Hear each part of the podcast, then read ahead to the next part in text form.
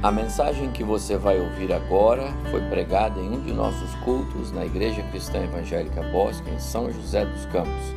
Ouça atentamente e coloque em prática os ensinos bíblicos nela contidos.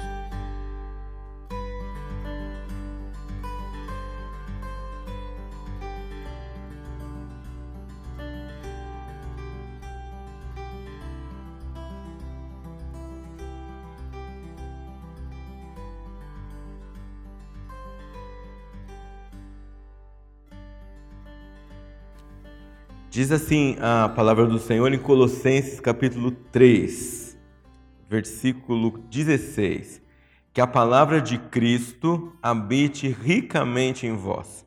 Instruam e aconselhem-se mutuamente em toda sabedoria, louvando a Deus com salmos, hinos e cânticos espirituais, com gratidão no coração.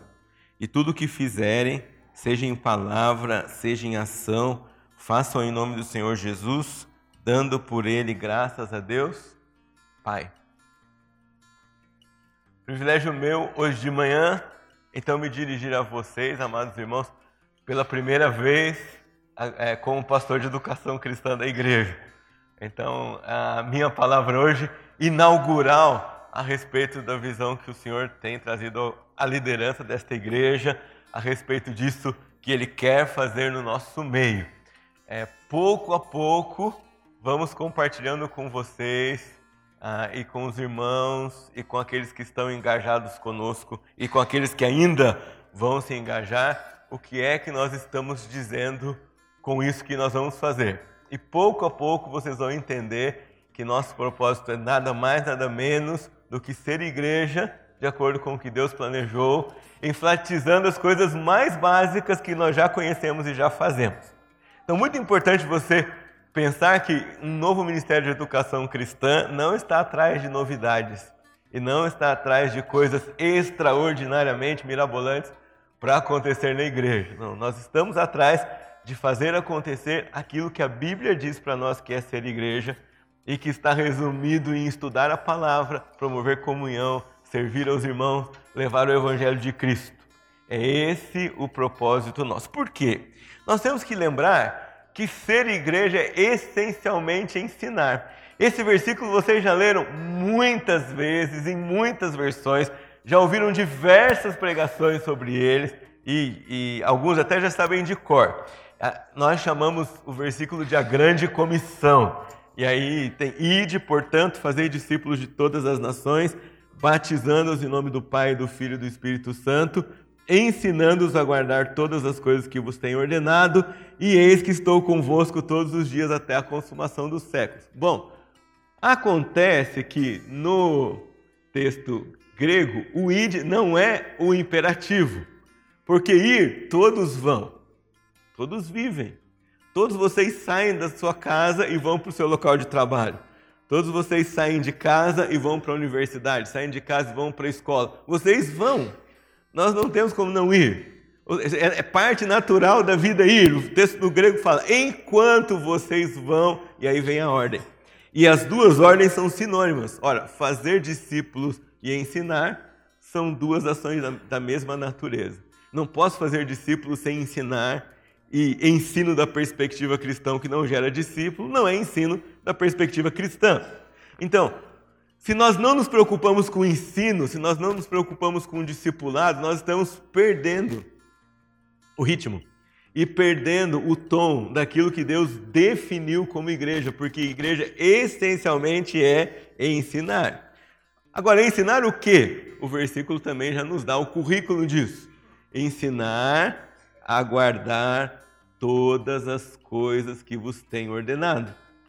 Nós não precisamos ficar perguntando onde é que nós vamos encontrar o conteúdo do discipulado, nem o conteúdo do ensino, porque ele está aqui registrado para nós. Todas as coisas que Jesus ordenou, Antigo e Novo Testamento. Ele pregou com base no Antigo Testamento, ele deu significado novo a, a diversas verdades, ele deu maior amplitude da revelação de Deus no Novo Testamento, mas tudo aqui é o ensino de Deus para nós. Então, quando nós pensamos que o ensino acontece no ambiente da igreja, nós pensamos que acontece porque essa é a essência da igreja. nós estamos aqui para ensinar. Aí você pode perguntar, mas pastor, e evangelizar? Então, evangelizar é ensinar. Você ensina o evangelho para alguém, você evangeliza. Quando nós queremos contar para alguém o que é o evangelho, o que é a vida de Jesus, nós estamos ensinando para ele uma coisa nova. Nós estamos ensinando para ele o plano da salvação. Então, toda essa ideia ah, que está dentro da igreja gira em torno de ensino. E quando eu venho no, no gabinete do pastor para pedir um conselho, está acontecendo ensino. É só para você, não tem outra pessoa, é um ensino particular, mas é ensino da palavra de Deus aplicado à sua vida, a uma pergunta que você traz ao seu líder espiritual nessa igreja. É ensino. Aí, quando nós fazemos então um evento de comunhão social, é, de brincadeiras, nós estamos ensinando? Estamos ensinando. E como ensinamos? Que grande oportunidade de exercitar mansidão, domínio próprio, amor. Ah? E, e, e, né? e, nesse meio tempo todo aplicar a palavra de Deus e exercitar ensino por meio da prática e do exemplo. Aliás, ensino na Bíblia tem duas, duas vertentes. É uma moeda com dois lados, então não dá para você escolher qual lado é melhor ou qual lado eu vou usar. Tem que ser os dois.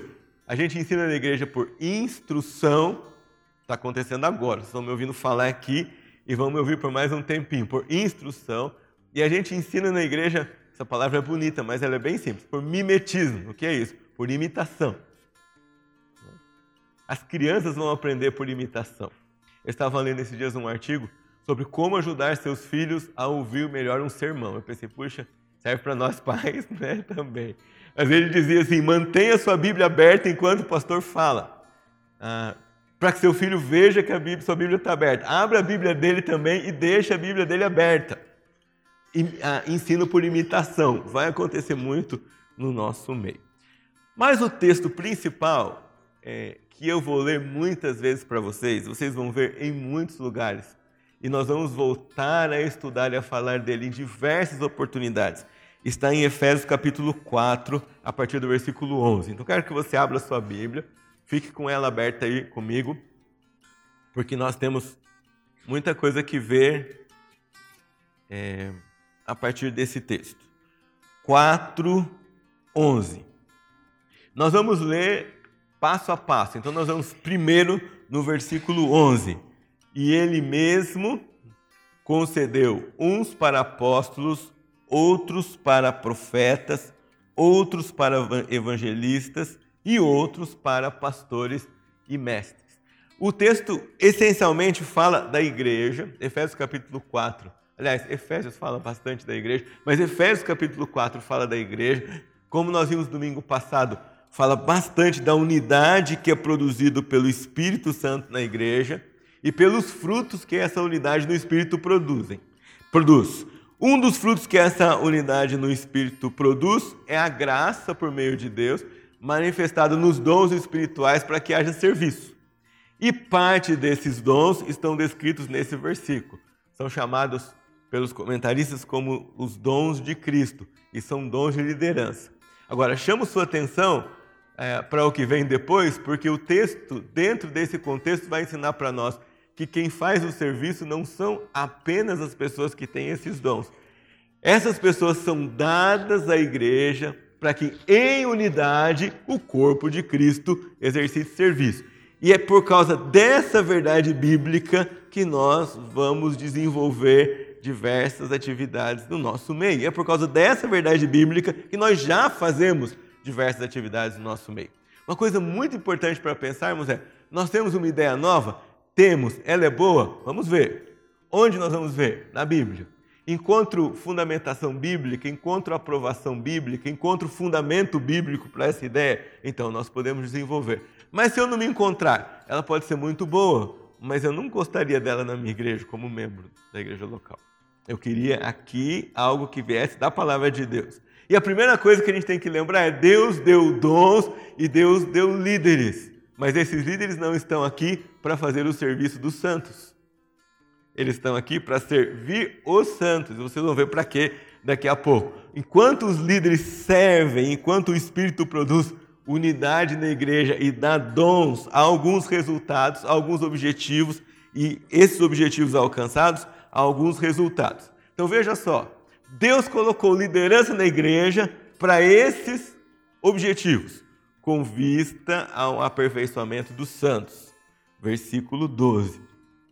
Para o desempenho do seu serviço, do serviço de quem? Dos santos.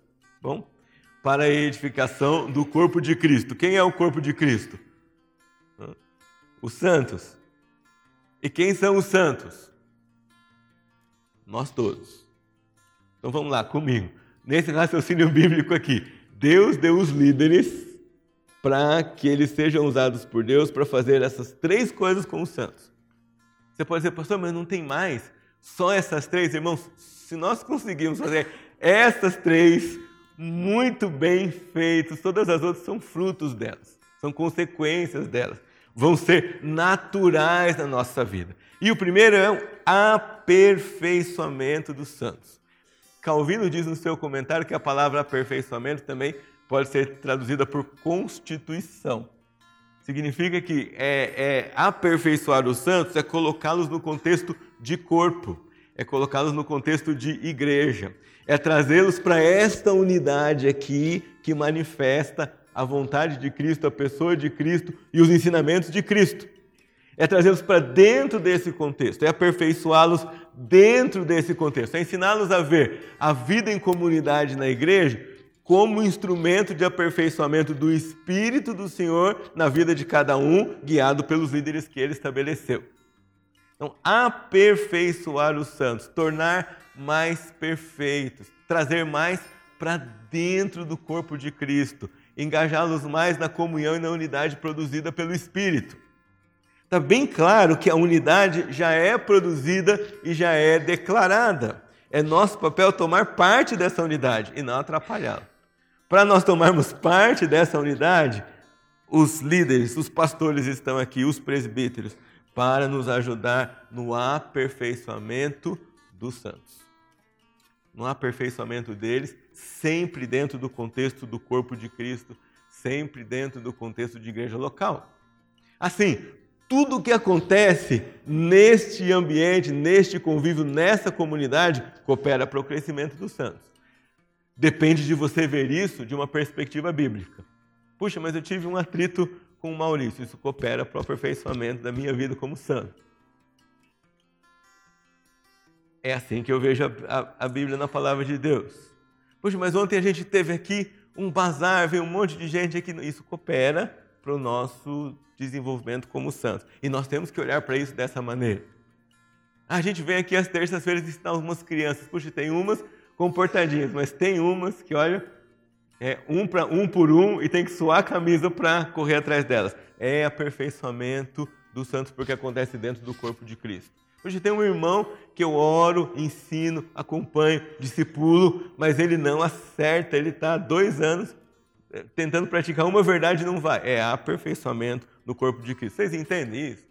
Nós temos que olhar para a nossa vida aqui como comunidade e perceber as coisas que acontecem aqui, boas ou más, guiadas e instruídas pela liderança da igreja, elas são com vistas ao aperfeiçoamento dos santos com a unidade que o Espírito produz continuamente. A única coisa que nós temos que fazer é tirar as barreiras, porque ele já produz unidade. Às vezes as barreiras estão no meu coração, às vezes as barreiras estão nos, nos relacionamentos, já extrapolaram o meu coração. Mas ele está aqui produzindo unidade. Por isso que é aperfeiçoamento dos santos, inclusão dos santos, buscar os santos para o convívio da igreja local, incluir os santos no convívio da igreja local trabalhar a vida dos santos dentro desse contexto de corpo de Cristo e dentro desse contexto comunitário. A segunda coisa que nós temos aqui é o desempenho do seu serviço. Então veja, não há visão de vida cristã ou de parte do corpo de Cristo, incluído no corpo de Cristo, que não seja chamado a algum serviço dentro do corpo de Cristo. Aí você vai me perguntar, pastor, mas e alcançar o mundo para Jesus? é de dentro do corpo de Cristo para fora. Não tem essa coisa de, de ministério independente. Se é independente, está fora da visão bíblica de Deus para nós. Porque a visão bíblica de Deus para nós é o ministério acontece no corpo de Cristo e a partir do corpo de Cristo. Se você vai ser enviado para algum lugar, é a partir do corpo de Cristo. com a bênção dos apóstolos, evangelistas, pastores e mestres que são a liderança desse corpo, que não vão sair para todo lugar, mas vão enviar você depois do entendimento que esse ministério, esse serviço é expressão para o corpo de Cristo e para alcançar outras pessoas fora do corpo de Jesus, na sua expressão local. Então não, não dá para conceber vida cristã que não tenha compreendido que precisa servir o corpo de Cristo na sua expressão local. E por que eu estou insistindo tanto na sua expressão local? Porque para você e para mim, corpo de Cristo tem nome. Qual é o nome? Igreja Cristã Evangélica Bosque dos Eucaliptos. Não quer dizer que nós vamos nos fechar e que os outros não são, eles são igreja, mas nós somos chamados para aperfeiçoar a nossa vida aqui e para servir o corpo de Cristo aqui. E que o serviço do corpo de Cristo aqui redunde em bênção para o corpo de Cristo no mundo inteiro. Mas na minha vida e na sua vida, esse corpo de Cristo tem nome e tem endereço. E o terceiro objetivo é a edificação do corpo de Cristo, ou seja, a preservação da unidade, a construção de um corpo de um grupo de pessoas que demonstra a vida de Cristo plantado num determinado local e depois fortalecidos por esse grupo, enquanto vão, enquanto se espalham, enquanto vivem, expressam a vida de Cristo que tem origem na sua comunhão, na sua vida, no ensino, no seu serviço, na expressão da igreja. Então veja como isso é bastante importante. Enquanto nós nos edificamos aqui, nós nos preparamos para viver quando nós estamos longe do grupo. E quando nós voltamos, nós estamos reabastecendo as baterias, tirando nossas dúvidas, pegando instrumentos, compartilhando aquilo que Deus faz na nossa vida e somos enviados de novo. Mas depois voltamos aqui. Esse é o lugar, essa é a fonte, essas são as pessoas da qual nós somos parte do corpo de Cristo chamado nas Escrituras, assim como a igreja é retratada nesse texto. Não tem jeito. É só você lembrar da igreja como corpo. Se uma parte do corpo não funcionar, o corpo vai ficar com algum problema. Vocês sabem isso? O, a, a, coisa mais minúscula do corpo que para de funcionar nos incomoda. Olha, por exemplo, tireoide, é uma coisa pequenininha aqui, não é? Escondidinha assim e tal. Mas se ela fica mais ou menos desregulada, ou se ela resolve parar de funcionar, tem uma série de consequências para todo o restante do corpo. Então, corpo sadio é corpo que tudo funciona. Corpo de Cristo sadio é corpo na qual cada membro entende que está aqui para ser aperfeiçoado, que está aqui para desempenhar o seu serviço, que está aqui para edificar a expressão local do corpo de Cristo. Essas três frases, irmãos, dão um curso cada uma, desdobrado em muitas aulas para aplicação prática, para nós examinarmos cada área e cada minuto. Mas nós temos alguns anos para fazer isso, então não vou fazer isso agora de manhã. Quero caminhar um pouco é, é, com vocês para agora, se aqueles, aqueles são os objetivos, quais são os resultados? Versículo 13 vai dizer para nós: até que todos cheguemos à unidade da fé e do pleno conhecimento do Filho de Deus, a perfeita varolinidade, a medida da estatura da plenitude de Cristo. Não sei se você se salta aos seus olhos quando você lê esse versículo, mas o padrão não é baixo. E as palavras não são pobres. Pelo contrário, elas são ricas e de alto padrão. Vejam comigo. Até que todos cheguemos. Não é até que a maioria chegue. Ah, a unidade da fé. Olha essa outra expressão. Pleno conhecimento perfeita varolinidade, medida da estatura da plenitude de Cristo. Então, o padrão que Deus estabelece como resultado do exercício daquelas, daqueles três objetivos que nós temos são um caminhar em direção a todas essas coisas.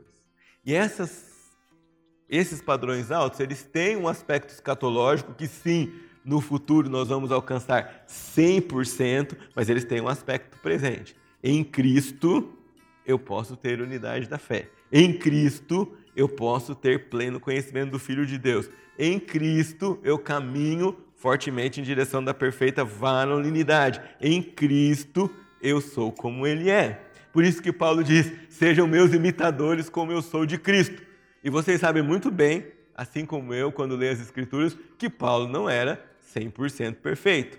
Então quer dizer, há uma dimensão escatológica quando tudo será 100% e concreto, mas há uma dimensão atual e a dimensão escatológica não nos dá desculpa para dizer que na atualidade nós não podemos elevar o nosso padrão de vida cristã, de comprometimento com a igreja e com o evangelho do Senhor Jesus. Embora nós não sejamos perfeitos, nós temos em Cristo condições para fazer aquilo que ele nos pede. E isso é exercício de unidade, pleno conhecimento de Cristo, perfeita varonilidade, medida da estatura da plenitude de Cristo. Deixa eu dizer uma coisa para você. Se você tem dificuldade de ter um tempo é, grande ou saudável ou demorado de oração, porque você não sabe por que orar, esse versículo dá um motivo para você orar por todos os irmãos da igreja. Né? E você pode orar, Senhor, abençoe que o Valdir chegue à unidade da fé, tenha pleno conhecimento de Deus, seja um perfeito varão e meça da estatura de Cristo. Você pode orar um por um. Já é um grande motivo de oração. Sabe por quê? Porque se Deus atender esse pedido e se o irmão caminhar nessa direção, diversos outros pedidos da lista de oração dele vão desaparecer. Porque serão consequência de entender que a vontade de Deus para a sua vida é esta. E olha só o que mais acontece.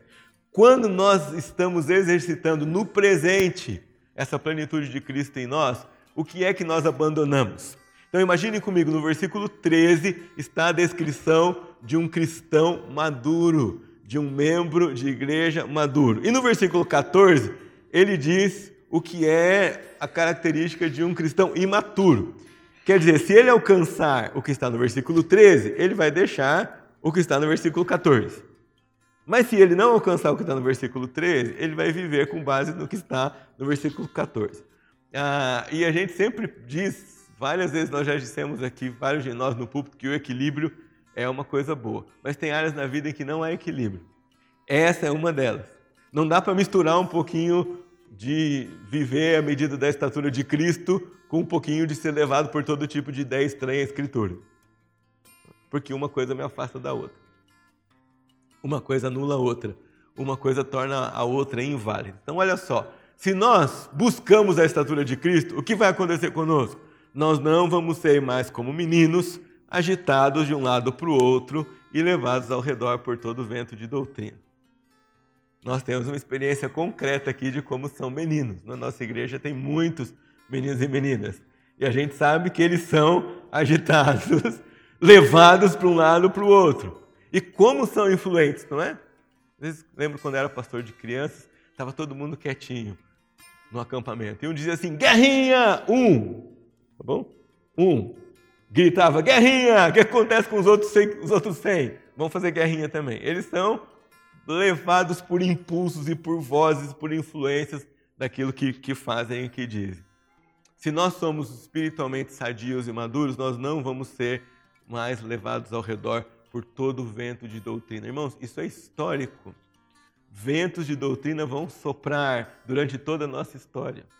Novidades, receitas instantâneas, uma nova maneira de ver velhas, velhas verdades da palavra de Deus de um jeito mais fácil de praticar. São ventos de doutrina que vêm assolar e atrair o nosso coração para algo que não é a verdade de Deus. E se nós não buscamos a estatura de Cristo, nós vamos ser levados por esse vento de um lado para o outro. E não vamos parar em lugar nenhum. E não vamos encontrar é, satisfação e plenitude em nada, porque não vamos criar raízes no Senhor Jesus e na Sua palavra. E olha o que acontece: o vento de doutrina vem pela artimanha dos homens e vem pela astúcia daqueles que induzem ao erro. Mas nós não vamos perceber isso longe de amadurecer no contexto da palavra de Deus. À luz disso que nós conversamos com vocês aqui, à luz disso que a palavra de Deus ilumina nossa mente, nosso coração, nós podemos conversar um pouco sobre como isso se dá na nossa vida de igreja local. E baseado no texto de Efésios, o que é que nós queremos e o que é que nós sonhamos? Cada membro da igreja, na expressão então, cada membro da igreja, você pode ler todo membro da igreja. Nós não queremos ninguém de fora. Nós queremos todos. Pastor, mas e aquele que tem o nome na lista e não está vindo? Nós vamos atrás, nós queremos todos. Ah, mas e aquele que puxa, fala que quer, mas não quer? Nós vamos atrás. Mas e aquele comprometido? Nós vamos contar com ele também. Tá? Cada um, cada membro, está em negrito ali para você ver. Membro, porque igreja é corpo, mas corpo é formado de membro. Eu estive numa igreja eh, em janeiro, em março, fazendo um curso exatamente sobre igreja. E era assim como um reality show de igreja. Como que, era, como que acontece? Nós ficávamos em volta assistindo tudo o que acontecia e depois podíamos fazer perguntas para as pessoas. Né? Foi, foram dez dias, das sete da manhã à meia-noite, alguns dias muito intensos. É, estudando sobre a noiva de Cristo, lendo coisas, perguntando, conversando com pastores de, de vários países. Mas eu me lembro que na assembleia de membros desta igreja, uma nova convertida ficou em pé, muito alegre, muito feliz. Eu nunca tinha visto alguém tão feliz numa reunião administrativa. Mas ela ficou tão feliz, ela dizia assim: é minha primeira assembleia, pastor, e eu quero fazer alguma coisa, e eu queria é, que o senhor me falasse assim: o que eu posso fazer? Deixa eu voltar e dizer para vocês: na assembleia tem um momento que o pastor vai lá na frente e todo mundo fazia um monte de pergunta para ele. Então, essa menina perguntou: sabe o que ele disse para ela? Ele disse para ela assim: venha aos cultos e seja edificada pela palavra de Deus primeiro. Enquanto você vem aos cultos e participa da igreja é, e é edificada pela palavra de Deus, você vai encontrar o lugar onde você vai servir. Estou contando isso para vocês para definir o que é membro. Membro é alguém que se faz presente na expressão local do corpo de Cristo. E o corpo de Cristo para você e para mim tem nome, você sabe disso. Cada membro da igreja doutrinariamente maduro. Uma coisa que nós precisamos ver é que no contexto cristão, doutrina é vida, meu irmão. Doutrina é vida. Quando você afirma, nós temos que adorar a Jesus porque Ele é o nosso Salvador. Isso é doutrina. Eu preciso ler a Bíblia todo dia. Isso é prático, pastor? Não, isso é doutrina. Doutrina não é alguma coisa que o pastor André, o pastor Evaldo, o pastor Wilma e todos os colegas pastores aqui estudaram num seminário só eles e é negócio só deles. Não, doutrina é a sua vida cristã vivida de maneira sadia. Então, quando nós queremos todo membro da igreja doutrinariamente maduro, que sabe responder por que, que você vai à escola bíblica dominical no domingo, Há uma razão doutrinária para isso. Por que vocês cultuam a Deus em comunidade? Há uma razão doutrinária para isso. Por que vocês são contra a ideologia de gênero? Há uma doutrina para isso. Por que, que vocês criam filhos dessa maneira? Há uma doutrina para isso. E nós, um membro doutrinariamente maduro é alguém que sabe responder as perguntas para as pessoas, mas sabe responder como a doutrina bíblica funciona na sua vida. Ele entende isso.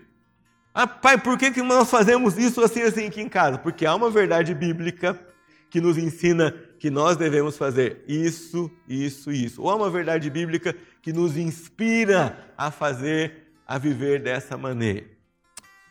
Consciente de seu papel no corpo de Cristo, entendeu? Você tem um dom, você tem um serviço. Se você não sabe qual é, nós queremos ajudar você a descobrir, mas você tem pelo menos um serviço a desempenhar no corpo de Cristo. E quanto você, enquanto você serve à igreja, você serve a Deus. Doutrina errada você separar isso na sua mente. Não tem essa história assim, não, mas nesse serviço aqui eu sirvo os irmãos e não sirvo a Deus. Não, se você serve a igreja local, se você serve o corpo de Cristo, você serve a cabeça do corpo. Você serve a Jesus, você serve a Cristo. Envolvido, então depois que você está consciente, envolvido em ministério na comunhão dos irmãos envolvido em serviço. Ministério é uma palavra no grego que é diaconia. E diaconia, vocês conhecem bem da palavra diácono. A gente pensa em diaconia e diácono, pensa no quê? Em serviço. Em todo e qualquer serviço desempenhado no contexto da igreja local. Não importa se ele é à frente de uma celebração, um culto da igreja, não importa se ele é nos bastidores, não importa se ele é derrubando paredes ou limpando os recintos, não importa se ele é decorando, não importa se é dobrando o boletim, não importa. há um serviço em todas as dimensões e ele é um serviço a Deus, porque quem serve o corpo serve o cabeça do corpo, que é Jesus Cristo. Não sei onde é que nós aprendemos às vezes separar essas coisas, não é? Ah, não, eu faço isso. Se eu vier aqui vender roupas no bazar, eu vou servir só os irmãos. Não. Se você serve os irmãos, que são parte do corpo, você serve ao Senhor Deus também. E nós precisamos ampliar isso na nossa mente, no nosso coração. Ah, essa definição, há muita definição de igreja, mas essa definição tem aquecido muito meu coração. Ela é a definição de um puritano, ele escreveu esse livro no século XVII, um livro sobre o ministério cristão. Ah, tem muitas coisas, né? Um capítulo dá para ler duas, três vezes. É, eu cheguei no capítulo 7, mas semana passada eu voltei para o capítulo 1, porque eu percebi que tem coisa para trás que eu tenho que voltar. Mas olha isso, que coisa divina. A igreja é o espelho que reflete todo o brilho do caráter divino. É a grande cena na qual as perfeições de Jeová são exibidas ao universo. As revelações feitas à igreja, os sucessivos eventos na história e, acima de tudo, a manifestação da glória de Deus na pessoa de Cristo oferecem, mesmo as inteligências celestiais, motivos de contemplação e adoração. Então, se você quer decorar uma parte, decore isso. O que é a igreja? A igreja é o espelho que reflete o caráter e a perfeição de Cristo. Onde é que Jesus vai ser visto? Na igreja local. Onde é que Bosque dos Eucaliptos, Jardim Portugal vai ver a Jesus? Na igreja local. Onde é que a Zona Sul de São José dos Campos vai ver a Jesus? Na expressão da beleza de Cristo na igreja local. Não sei quantos de vocês se lembram daquele coro dos Salmos Hinos, né? Que a beleza de Cristo se veja em mim, toda a sua admirável pureza e amor, ó tu, chama divina, todo o meu ser refina, até que a beleza de Cristo se veja em mim. Por que a beleza de Cristo é tão importante? Porque é o caráter do próprio Jesus espelhado na vida da igreja local. E é isso que nós queremos quando nós estamos pensando em atividades, treinamentos, programas, propostas, serviço. Qual é o contexto no qual nós estamos pensando todas essas coisas? Esse contexto de igreja, esse contexto de corpo, esse contexto e esse perfil de cristão. Qual é a nossa base? A Igreja Cristã Evangélica do Bosque, com seus membros e agregados e os ministérios em funcionamento. Deve pensar, mas pastor, por que nós criamos um novo ministério? Porque nós já temos um fundamento, nós já temos uma comunidade local. Temos uma comunidade local que luta para ser sadia em Jesus Cristo. Temos uma comunidade local que se reúne. Temos uma comunidade local que serve. Mas nós queremos que toda essa comunidade entre nesse ritmo conosco. Nós definimos assim hoje a nossa igreja. Nós servimos ao Senhor através de diversos ministérios, uns bem conectados, outros isoladamente, e com envolvimento de um grupo reduzido e fiel de irmãos, sem uma estratégia a longo prazo. O que nós queremos fazer? Nós queremos mais irmãos que sejam fiéis no exercício de diversos ministérios e queremos pensar a longo prazo. O que nós vamos fazer hoje para chegar daqui um, dois, três, quatro, cinco anos lá na frente. Quais são as nossas ferramentas? E aqui eu quero trabalhar a parte final da nossa palavra. E vocês vão ver que as ferramentas que nós vamos escolher sempre estão ligadas na palavra de Deus. De Deus. E eu volto e chamo vocês de volta para Efésios capítulo 4. Ele concedeu apóstolos, profetas e mestres com vistas à unidade feita com base no quê? Na palavra. Sabe por quê, meus irmãos? Se eu penso diferente de você, o nosso acordo aqui não é chegar num acordo para que um pense igual ao outro. Isso não é uma maneira bíblica de pensar. Se nós pensamos diferente sobre alguma coisa, nós vamos olhar aqui na Escritura o que é que a Bíblia diz. E nós dois vamos conformar o nosso pensamento à luz da Escritura. Conciliação à luz da Bíblia não é vencer uma disputa e um debate eu penso uma coisa diferente do pastor Abimael. Vamos apresentar argumento, vamos ver quem pensa mais. Não, vamos pegar os meus argumentos e os dele e vamos colocar na frente desse holofote. E vamos ver qual sobrevive. Qual é melhor? Qual tem mais afinidade com a mente de Cristo. Vamos dobrar, eu e ele, a nossa mente, a mente de Jesus, que está aqui colocada na palavra de Deus. É para isso que a liderança é constituída. É assim que o corpo de Cristo vai ser é, formado, unido, sadio, ativo.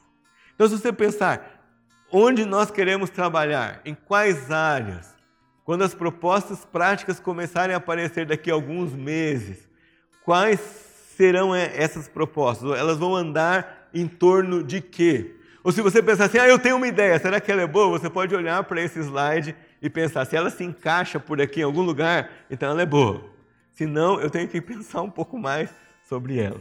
E quais são essas? Primeiro, nós queremos promover mais e mais oportunidade de estudar a Bíblia e as doutrinas cristãs. Agora lembra, sempre dentro de qual contexto? Dentro do contexto da igreja local. Pastor, mas eu queria começar um grupo de estudo bíblico lá na minha universidade. Uma boa ideia, mas com a bênção da igreja local.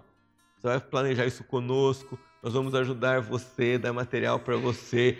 Tem um irmão que vai ser responsável por orar por você, telefonar para você e dizer assim: olha, como é que está indo lá? Está conseguindo compartilhar o Evangelho de Jesus? Quais são as suas dificuldades? Precisa de alguma ajuda? Mais e mais oportunidade de estudar a Bíblia e as doutrinas cristãs, nós queremos que surjam. Qual é a nossa oportunidade de ouro de estudar a palavra na, na nossa igreja? É a escola bíblica dominical. Então, a partir dela, a partir do que nós aprendermos aqui nas nossas aulas, nós queremos que outras oportunidades frutifiquem. Por isso é muito importante. A sua primeira ação é convidar pessoas que são parte do nosso corpo a participarem da escola bíblica dominical. E dizer para ela: venha, você não pode perder. Essa é a melhor oportunidade que você tem para aprender a Bíblia e as doutrinas bíblicas e as doutrinas cristãs. É aqui que nós queremos fomentar, é aqui que nós queremos conversar, é aqui que nós queremos destrinchar a palavra de Deus, é aqui que nós queremos abrir a palavra de Deus e plantar no nosso coração. É aqui que nós queremos abrir a porta da nossa vida para que a palavra de Deus habite não pobremente, mas habite ricamente na nossa vida. É nesse, nesse horário, nesse lugar, com essas pessoas. É aqui que nós vamos começar. Então, começamos com o estudo da palavra. O que vai acontecer depois, nós vamos conversar sobre isso e o Espírito de Deus vai guiar o nosso coração. Mas nós vamos começar fortificando aquilo que nós já temos e já amamos muito. É a oportunidade de estudar a palavra de Deus. Por que é uma oportunidade tão rica? Porque quando você vem para a igreja domingo de manhã, para a escola bíblica dominical, há oportunidade para toda a família estudar a palavra de Deus. Todo mundo vai abrir a Bíblia. Do bebê, a tia Shirley e a equipe do berçário lá abrem já a Bíblia para o bebê até os adultos. Todos vamos saber, nós estamos estudando a palavra de Deus. E sabe o que? Na hora de voltar para casa dentro do carro, vocês têm assunto. Qual é o assunto? Que nós estudamos na, na igreja. Pergunta para o seu filho, seja a idade qual for. Ah, não tenho filho, então pergunta para a sua esposa o que mais ficou na sala de aula hoje enquanto você ouviu. Assunto, conversa, girando em torno da palavra de Deus. Isso é exercitar o corpo, isso é aumentar a oportunidade de estudar a Bíblia. Então você vai ver que nós vamos mesmo valorizar mais e mais. E não só isso, falar mais, insistir mais, aplicar mais, investir mais na nossa querida escola bíblica, porque dela vão sair maiores oportunidades de estudar a palavra de Deus. Outra coisa que nós queremos fomentar é o desenvolvimento de relacionamentos sadios. Aumentar os relacionamentos sadios. O que nós queremos dizer com relacionamentos sadios? Não é na perspectiva de fazer bons amigos e só aumentar o número de pessoas com as quais nós nos relacionamos. Não. É aumentar o número de relacionamentos nos quais a palavra de Deus é valorizada, dita, aplicada, usada. Eu preciso conversar com você sobre determinado assunto, quero fazer isso à luz da palavra de Deus e assim vamos trazendo saúde para os nossos bons relacionamentos. Queremos que esse padrão transborde na nossa vida como marido, como cônjuge, como esposa. Queremos que esse padrão transborde na nossa vida como líder na igreja, transborde na sua vida como empregado ou patrão que você é, transborde a sua vida como mãe e pai e filho. E como é que a gente faz isso? Fomentando esses relacionamentos a partir de uma visão da Escritura sobre as coisas que nós fazemos na vida. Nós queremos encorajamento de relacionamento de discipulado e vida piedosa. Lembra da história de ensino e de imitação? Perguntar, pastor, como é que é discipulado? Irmão, discipulado não é pegar um livrinho e estudar com alguém. Isso é uma expressão de ensino.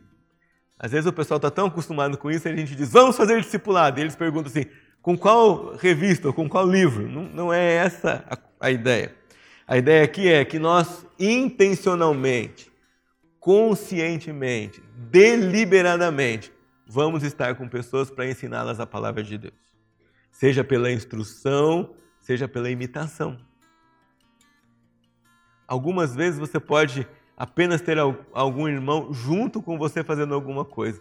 Isso é parte do discipulado, porque ele vai ver como você faz. E se você imita Jesus, ele vai aprender a imitar Jesus imitando você. Então essa esse relacionamento de discipulado não passa por estabelecimento de programas ou de cursos ou de apenas a execução de materiais ou leitura. É, é parte, isso acontece em algum momento. Faz parte, mas não se limita a isso. Quero chamar sua atenção para uma ideia de cultura de discipulado, ou seja, eu faço o que eu faço, eu penso, eu programo, eu planejo ensinar a Bíblia e o caráter de Jesus por meio de diversas ações da minha vida. E por último, ampliação das oportunidades de serviço na igreja local nos mais diversos ministérios. Tenho que dizer para você, serviço no corpo de Cristo nunca vai faltar. Nunca vai faltar. Esses dias enviei um convite para um colega é, pastor escrever uma lição. E aí ele me respondeu, depois me telefonou e falou assim: Ah, não posso, pastor, estou muito ocupado. Os membros da minha igreja estão com muita necessidade, estou visitando muito, pregando muito, dando muitas aulas, é, mas no futuro eu quero escrever. Então eu ouvi aquilo, normalmente eu, eu respondo obrigado, que Deus abençoe sua vida e, e tal, mas eu não fiquei feliz com essa resposta para aquele irmão. E ele me fez pensar num monte de coisas. E uma coisa que ele me fez pensar é, é assim: vai ser sempre assim se nós somos comprometidos com a obra de Deus. Tem sempre muita coisa para fazer, tem sempre muita gente necessitada, tem sempre muita gente precisando do Evangelho, tem sempre muitos irmãos precisando de oração, tem sempre muita gente precisando de um conselho. Dá uma falta de ar, mas é assim, mas é assim mesmo. E algumas coisas que Deus vai pedir para nós são sempre maiores do que nós podemos. Eu estava olhando para nossa vida lá, minha do pastor Abimael na editora, as coisas são sempre maiores do que nós. Dá sempre a impressão que eu estou esticando o braço na pontinha do pé para pegar uma maçã que está lá em cima. E eu penso, por que eu não posso pegar que está mais embaixo? Porque Deus mandou pegar que está em cima. Então tem que esticar todo para chegar lá. Ou seja, na obra de Deus vai ter sempre um serviço desafiador, vai ter sempre mais serviço do que trabalhadores. Então, se todos vocês trabalharem, ainda vai ter serviço para mais gente. Há serviço suficiente e até de sobra para que todos se envolvam. E ainda assim, nós vamos olhar para Deus e falar: manda mais trabalhadores, Senhor, porque a sua seara é imensa. E não podia ser diferente, meus irmãos. A seara de um Deus grande vai ser grande. A obra de um Deus onipotente e um Deus do universo vai ser sempre imensa. Nós somos colaboradores e cooperadores dele em uma parte dessa obra e há serviço para todos. A nossa tarefa é só dizer para você: olha, aqui na Igreja Cristã Evangélica Apóstolos Eucaliptos há 365 oportunidades de serviço. Qual você vai se envolver? E você diz: ah, eu preciso me envolver nisso, ah, eu gostaria de ajudar nisso. E todos vamos ajudando o corpo de Cristo assim. Queria terminar com algumas perguntas bem práticas. Quem pode se envolver? Você. Talvez a gente pudesse trocar aqui. Quem pode se envolver? Eu. Mas aí você responde a pergunta. Como se envolver? Sempre em conexão com a igreja local. Sempre em conexão com o corpo. Sempre com a ajuda, com a bênção, com a instrução, com o apoio, com a oração, com o amor, com a unidade do corpo de Cristo. A partir dele. E por que você pode se envolver? Agora vem a parte mais. Né, o nocaute, que é porque é ordem bíblica para você. Se é ordem bíblica para mim e para você, não deveria ser opção. Então, deixa eu falar uma coisa bem séria para você aqui agora. Não se envolver no projeto de Deus para o desempenho do corpo, do, do corpo de Cristo é desobedecer a Deus. Isso tem nome, e a gente sabe. Nós pecamos contra o Senhor quando nós não nos envolvemos no cuidado da sua noiva, no plantio da sua lavoura, na construção da sua igreja como pedras vivas que somos. Não é opção. Quando você chegou a ser parte do corpo de Cristo por meio da salvação em Jesus, e quando você arrolou o seu nome no hall de membros dessa igreja, não foi dada a você uma escolha. Você quer servir ao Senhor por meio da igreja ou não? Não existe essa pergunta. Existe uma ordem clara para você. Deus chama você para o serviço. Você precisa só descobrir, abrir bem o seu ouvido e descobrir qual é ele. Onde ele está, em qual ministério. Como eu vou me envolver. Deus abençoe a sua vida, abra sua mente, sua compreensão.